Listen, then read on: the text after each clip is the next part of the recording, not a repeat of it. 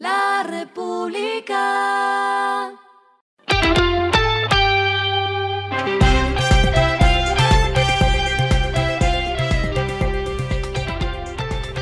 Esto es lo que debes saber al comenzar la semana. Los indicadores arrancan el martes así. El dólar cerró en 4.037.19 pesos. Bajó 19.75 pesos. El euro cerró en 4.307.88 pesos. Bajó 39.33 pesos. El petróleo Brent se cotizó en 77 dólares el barril. La carga de café se vende a 1.400.000 pesos y en la bolsa de Nueva York se cotiza a 1.99 dólares. Las movidas del fin de semana fueron. ExxonMobil planea convertirse en uno de los mayores proveedores de litio para vehículos eléctricos, lo que marcará la primera gran incursión del gigante petrolero fuera de los combustibles fósiles. El gigante energético anuncia que planea empezar a producir litio en Arkansas en 2027 en medio de la creciente demanda de este metal en todo el mundo. Boeing inauguró el Salón Aeronáutico de Dubái con una avalancha de pedidos liderados por Emirates Airlines, con quien firmó un compromiso de 52 mil millones de dólares en fuselaje ancho.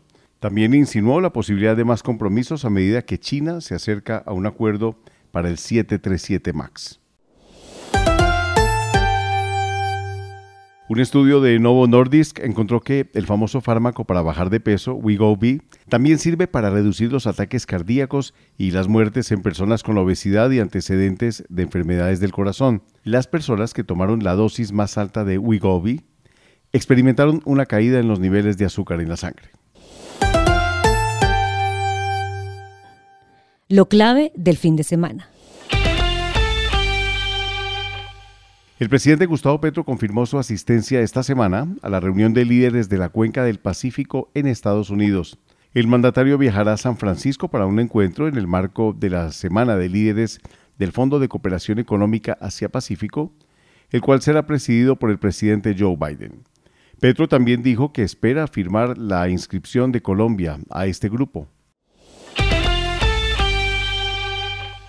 El banco estadounidense JP Morgan publicó un informe en el que señala que ha visto mejorías en la liquidez de la Bolsa de Valores de Colombia, especialmente en la acción de ISA, que era la que más tenía riesgos de incumplir los parámetros de MSCI.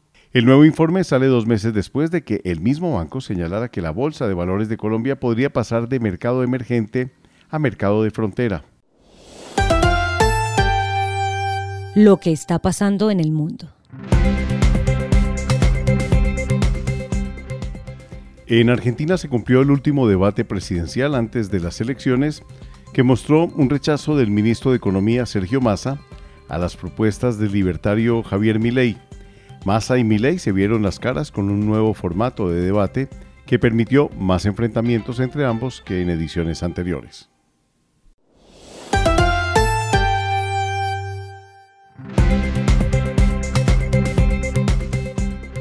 Finalizamos con el editorial de hoy. Título, Qué equivocado está Estados Unidos con Venezuela. Sumario, Biden quiere pasar a la historia como el líder que restituyó la democracia en el vecino país, un juego político en el que Maduro participa, pero no respetando las reglas establecidas.